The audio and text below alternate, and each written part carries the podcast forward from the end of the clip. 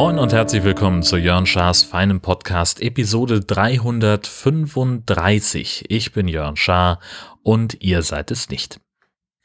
Ich habe das schon mal angeteasert äh, in der äh, Jahresrückblick-Episode, ähm, so ganz kryptisch und verdingst, wo ich gesagt habe, da werde ich Mitte Januar was zu sagen. Jetzt ist ja Mitte Januar und jetzt kann ich endlich. Ich habe einen neuen Job. Und zwar bin ich jetzt noch den gesamten Januar beim NDR im Studio Heide und habe da noch Dinge zu tun und Aufträge abzuarbeiten.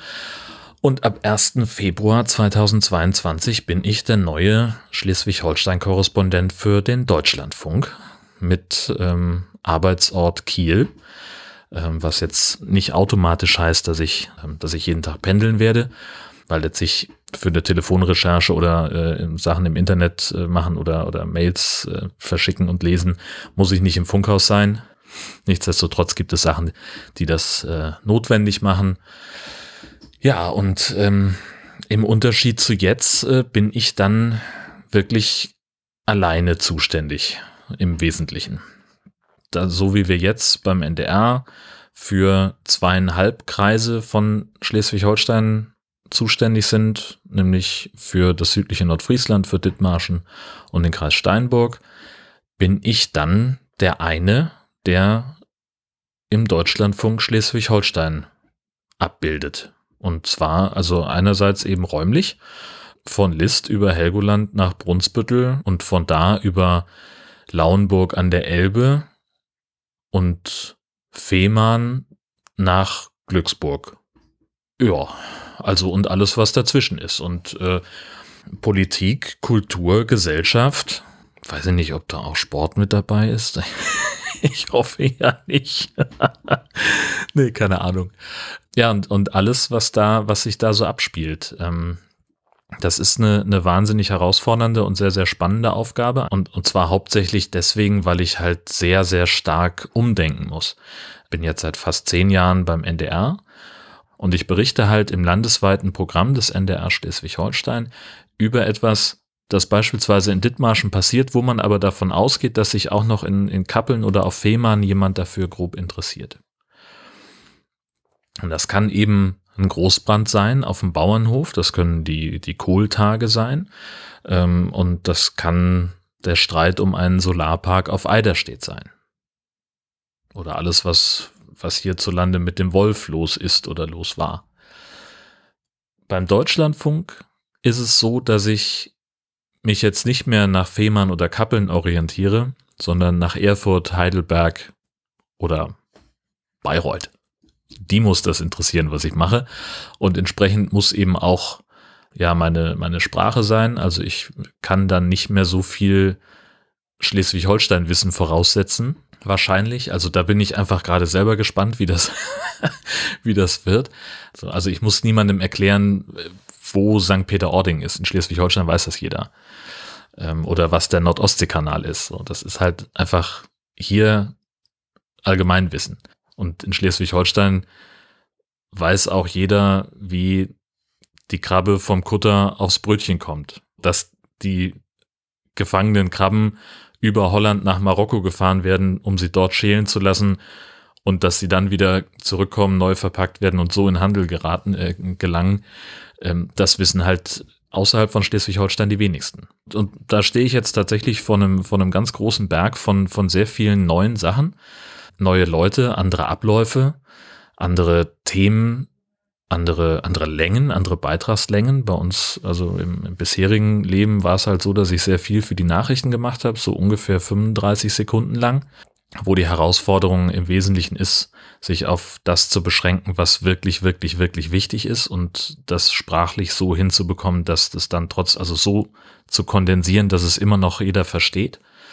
Ähm, oder mal in lang waren es halt in der Regel zwei Minuten lieber 1,30 und im Abendprogramm dann vielleicht auch mal drei, wenn es das Thema hergibt. Und jetzt ist halt so die übliche Beitragslänge beim Deutschlandfunk sind so sechs bis acht Minuten. klar gibt's dann auch was anderes und werden auch noch andere Sachen bestellt. Aber ähm, das ist schon ein anderer Schnack. Und ich bin ganz gespannt. Ich habe noch keine richtige Vorstellung, wie das alles funktionieren wird, wie das alles läuft. Ich habe jetzt angefangen, eine Themenliste zu schreiben und werde äh, mir überlegen, was ich noch, was ich alles so machen muss. Ich bin ja jetzt dann auch, ich bin ja jetzt sozusagen Repräsentant des Funkhauses. Das heißt, ich muss mich dann auch irgendwie bei, bei Leuten vorstellen. Irgendwie, was weiß ich, bei den Fraktionsspitzen im Landtag stelle ich mir vor, bei den Pressesprechern der Landesverbände. Sowas in der Richtung. Dann mal sehen, wo uns die Reise hinführt, denn im Mai ist auch noch Wahl, das heißt, da ist dann auch noch eine Menge Arbeit. Ja, und dann erstmal rausfinden, was sind eigentlich Themen, die den Deutschlandfunk interessieren und in welcher Form und wie, wie, wie mache ich das, wie gehe ich daran. Das wird alles sehr, sehr spannend. Ja. Das erklärt auch, warum ich jetzt dann so häufig in Kiel war zuletzt.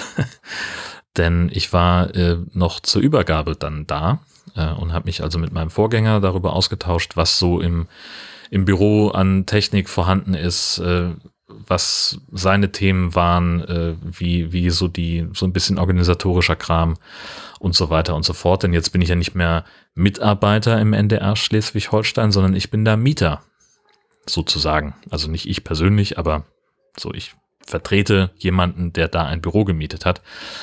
Und da mussten wir halt einfach uns mal so ein bisschen austauschen darüber, was so, was so anliegt und worauf man so achten muss.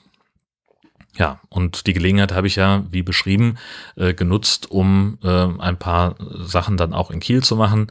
Äh, zum Beispiel den Besuch im Baklava-Laden. Äh, da habe ich ja letztes Mal erzählt, dass es da noch einen anderen gibt, jetzt seit kurzem, das Café Zenobia. Äh, sind einfach nur 50 Meter die Straße runter. Ich hatte gedacht, dass das ein Dönerladen ist, ist aber auch ein, ein orientalischer Bäcker. Ähm, und da war ich jetzt beim äh, neuesten Besuch, äh, habe mir da eine kleine Packung Baklava geholt und äh, super geil. Also erstmal wahnsinnig lecker und dann haben die auch noch super geile Kartons zum Mitnehmen. Also die sehen einfach schick aus und sind total durchdacht. Mochte ich richtig gerne. Und auch das Baklava, äh, das war lecker. Äh, das, das, war ich sehr, sehr zufrieden mit. Äh, vorher hatte ich mir noch einen Döner geholt äh, bei der Foodbox. Das ist direkt am alten Markt und das ist so ein, naja, nicht nur Döner, die haben auch noch ganz viele andere Sachen. Und das war okay. Ähm, ganz nett. Die haben noch so gebratenes Gemüse mit dazu, was auch noch auf Wunsch mit ins Brot kommt. Ähm, und das schmeckt alles, alles ganz gut. Das Brot fiel aber sehr stark auseinander. Also da hatte ich so ein bisschen äh, meine Mühe mit. Aber ähm, es gab genug Servietten und ich habe mir dann noch da die Hände waschen können. Also das war, war in Ordnung und dann eben rüber zum äh, Café Zenobia und für die Heimfahrt noch ein paar Baklava holen. Ich war mit dem Zug unterwegs, da kann man sich das leisten und habe auch tatsächlich noch auf die letzte Minute ähm, den, den Zug bekommen, den ich, äh, ich hatte komplett ohne Plan. Ne? Ich bin einfach hingefahren, habe gesagt, ich bleib da so lange, bis wir alles besprochen haben. Äh, war dann noch kurz im Funkhaus unterwegs und habe noch ein paar Kollegen äh, gesprochen und äh, bin dann irgendwann so losgetingelt, dann erstmal in Ruhe was gegessen und dann halt Richtung Bahnhof. Und als ich ankam und meine Karte gekauft habe, sah ich, aha, in vier Minuten fährt mein Zug. Und da konnte ich also noch relativ entspannt zum Bahnsteig schlendern und ähm, ja, dann natürlich im Zug essen. Ne? Das ist jetzt ja gerade mit Masken so, hm, oh, bin ich auch kein Riesenfreund von. Aber ich muss auch sagen, das musste auch, musste auch gegessen werden. Äh, das wollte dringend noch rein. Aber ich habe auch gemerkt, äh, weder zu dem einen noch zu dem anderen Baklava-Laden darf ich in Zukunft zu regelmäßig gehen, denn das Zeug haut heftig in die Weight Watcher-Punkte. Ähm, ich hatte da irgendwie einen Screenshot getwittert von der App. An dem Tag habe ich äh, 55 von meinen 40 Punkten verbraucht. Das war, war nicht so schlau. Aber man hat ja auch Wochenpunkte bei Weight Watcher. Das ist also insofern alles in Ordnung. Man darf ab und zu mal über die Stränge schlagen, ähm, aber halt nicht zu oft. Ich hatte auch vor einiger Zeit über eine Netflix-Neuentdeckung äh, gesprochen, ähm, Lock and Key. Ähm, und zwar, das hatte ich, wie gesagt, schon, schon drüber gesprochen, eine Serie um eine Familie, die haben ihren Vater verloren und ziehen jetzt ins Anwesen der, seiner Familie nach Massachusetts in so ein kleines Fischerdörfchen, alles super creepy. Äh, für, auf einmal finden die Kinder irgendwelche Schlüssel, die halt magisch sind wir sind jetzt inzwischen bei Staffel 2 angekommen und wir, ich habe jetzt gesagt, ich brauche ab und zu mal eine Pause. Wir können nicht die ganze Zeit das durchbingen. Ich muss so nach ein, zwei Folgen mal ein bisschen was anderes sehen, weil das so super creepy ist. Ich habe ständig Gänsehaut. vor allen Dingen habe ich das auch nicht häufig, dass sich eine, eine Serie so sehr auf meine Träume auswirkt, wie Lock and Key das tut. Also wenn wir wirklich mehr als, als zwei Folgen gucken, dann träume ich verlässlich sehr bedrohlichen Quatsch, alles wegen dieser Serie. Trotzdem äh, empfehle ich das äh, durchaus weiter. Ähm, die ist unheimlich gut gemacht und, und ich will auch wissen, wie das da weitergeht. Bis jetzt gibt es zwei Staffeln, a zehn Folgen. Ich glaube, gelesen zu haben, dass es eine dritte geben wird. Müsste ich nochmal nachgucken. Das Problem ist ja immer, wenn man nach solchen Serien sucht, dann äh, läuft man auch gleich immer in Gefahr, sich zu spoilern. Das möchte ich nicht. Äh, entsprechend äh, gucke ich mal, ob ich da irgendwas finde, was spoilerfrei ist. Ja, und dann war da noch dieses äh, Flutwein-Desaster. Wir erinnern uns, im Sommer gab es ja diese verheerende Flutkatastrophe im Ahrtal, unter anderem im Ahrtal. Es gab noch an vielen anderen Stellen Probleme mit, mit Hochwasser und, und Sturzfluten. Äh, besonders betroffen war eben äh, das, das Ahrtal, die Region Bad 9 Ahrweiler. Da hatte ich schon mal hier drüber gesprochen, dass ich ein, ein Paket äh, Wein gekauft habe von einem Winzer, der eben sagt, die Einnahmen daraus, damit unterstütze ich meine Kollegen. Es gab ein ähnliches Projekt, äh, den Flutwein, äh, wo einfach äh, aus überfluteten und verschlammten Kellern die Flaschen geborgen und äh, ohne sie groß zu reinigen äh, verkauft worden sind, um damit eben Spenden zu generieren, damit äh, die betroffenen Betriebe sich ähm, wieder aus der, aus der Krise herausarbeiten können. Und da ist auch richtig viel, viel Geld bei rumgekommen. Das Problem ist nur, es darf jetzt nicht ausgezahlt werden wie die, die FAZ hat darüber geschrieben, ähm, ungefähr viereinhalb Millionen Euro sind so zusammengekommen. Dann haben noch, äh, genau über, und über diese Solidar-Pakete äh, gab es nochmal anderthalb Millionen und nochmal extra Spenden. Also alles in allem haben die Winzer, die bei dieser Flutweininitiative mitgemacht haben, etwa sieben Millionen Euro ähm, zusammengesammelt, um so den Wiederaufbau in der Region zu unterstützen, das Problem ist nur, die dürfen das nicht auszahlen, weil an Unternehmen keine Spenden gehen dürfen, wenn der Zweck nicht die Gemeinnützigkeit ist. Also wenn es, also wenn, wenn es darum geht, konkret einem Unternehmen zu helfen, dann geht das nicht. Solange es nicht den, den privaten, sondern den betrieblichen Schäden, Schaden betrifft. Und da steht im Katastrophenerlass der rheinland-pfälzischen Landesregierung, dass Unterstützungsleistungen zugunsten geschädigter Unternehmer ausgeschlossen sind, wenn sie nicht den privaten, sondern den betrieblichen Schaden betreffen. Geschädigte Personen können danach Nothilfe von 5000 Euro erhalten. Maximum steht aber auch noch nicht fest, wie das Geld in die Betriebe kommt und 5000 Euro reicht halt nicht, äh, weil man sagt halt ungefähr 300 Millionen Euro Schaden sind dabei entstanden. Eine Pressmaschine für Weinkosten, für Weintrauben, laut diesem FAZ-Artikel ungefähr 100.000 Euro. Da wird dann auch nur ein Teil des Zeitwertes ausgezahlt. Also das ist alles so ein bisschen, so ein bisschen schwierig. Ähm, und das ärgert mich doppelt. Ähm, gar nicht mal, weil ich da auch Geld hingegeben habe. Ganz im Gegenteil, ich finde das nach wie vor in Ordnung. Ähm, und ich glaube, dass ich, also, also, ja, ich bin froh, dass ich, äh, also ich spende weiter fürs Ahrtal und für die Fluthilfe dort, aber eben an einen gemeinnützigen Verein. Weil ich glaube, dass es mit dem bisschen, was da, also die sieben Millionen, das ist halt in der Region einfach ein Tropfen auf den heißen Stein.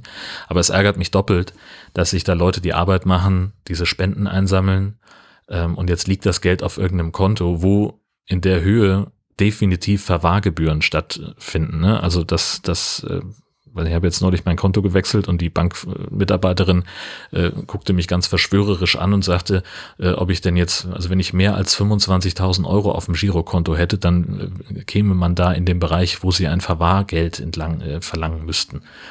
Ähm, also ne, da müsste man jetzt also dieses Geld dann also alles abheben und in ein Schließfach tun, damit man den Wertverlust kompensiert oder was ist doch scheiße.